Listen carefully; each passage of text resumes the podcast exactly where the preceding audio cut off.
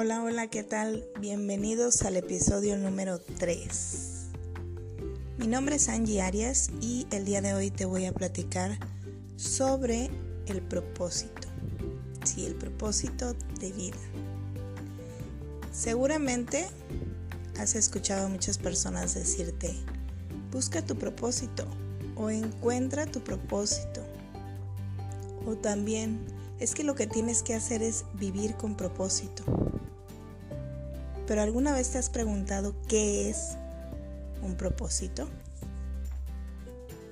Bueno, pues según Wikipedia, un propósito es un objetivo alcanzar. Si me preguntas a mí, yo te diría que un propósito es aquello que disfrutas, lo que te apasiona, lo que hace que el tiempo se te pase volando inclusive aquello que podrías realizar durante toda tu vida sin importar si te genera un ingreso o no. Eso para mí es un propósito. ¿Y cómo encontrar aquel propósito? Pues bien, lo primero que tienes que hacer es enterarte que para definir ese propósito se necesita tiempo. Si en algún momento alguien te dijo, que aquel propósito lo ibas a poder definir en unos cuantos minutos, horas o días, se ha equivocado.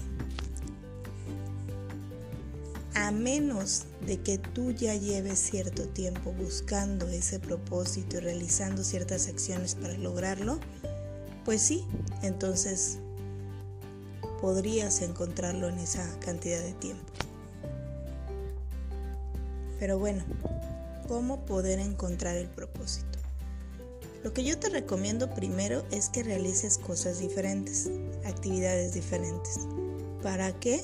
Para encontrar lo que realmente te apasiona.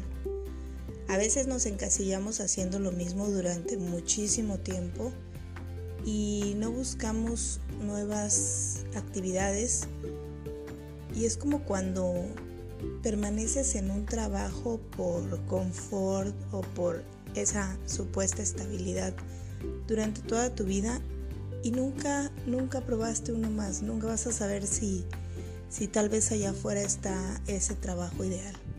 Pues tal vez allá afuera de esa caja en la que te encuentras se encuentra esa, esa habilidad que no habías descubierto en ti, esa actividad que te apasiona, esa actividad que, que te puede llevar a, a crear sin darte cuenta, a imaginar cosas, a ser más activo.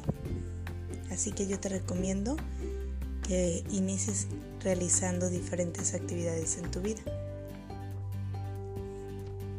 Otro paso importante es preguntarte para qué eres bueno, es decir, cuáles son tus habilidades, porque una cosa es lo que te gusta y otra cosa es en lo que realmente eres bueno. Si es muy difícil para ti definir cuáles son las cosas en las que eres bueno, puedes preguntarle a las personas más cercanas a ti, las personas de confianza. A veces nos encasillamos pensando en nuestros errores o lo que nos falta y olvidamos que también tenemos muchísimas habilidades olvidamos enfocarnos en, las cosas que realmente hacemos muchísimo mejor que otros. Como tercer tip, yo te diría enfócate en una actividad a la vez. Sí, ya sé, te acabo de decir que realices actividades diferentes, pero es bueno que pruebes iniciando primero una actividad, desarrollala para saber si es la indicada o no.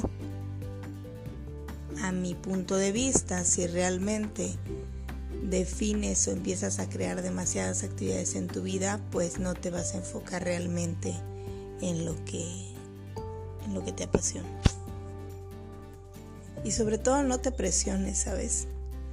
No te presiones en encontrar eso que, que, realmente te apasiona, que el propósito de vida. Simplemente disfruta el proceso. Como cuarto tip, Recuerda que el propósito debe de estar alineado a tus valores principales. ¿Cuáles son aquellos valores principales? Bueno, tus valores personales, lo que valoras o a lo que le das un, un valor mayor en tu vida. Por ejemplo, libertad, independencia, honestidad, tu familia, tu persona, tu salud. Depende de ti cuáles sean tus valores. Cada quien tiene sus propios valores principales.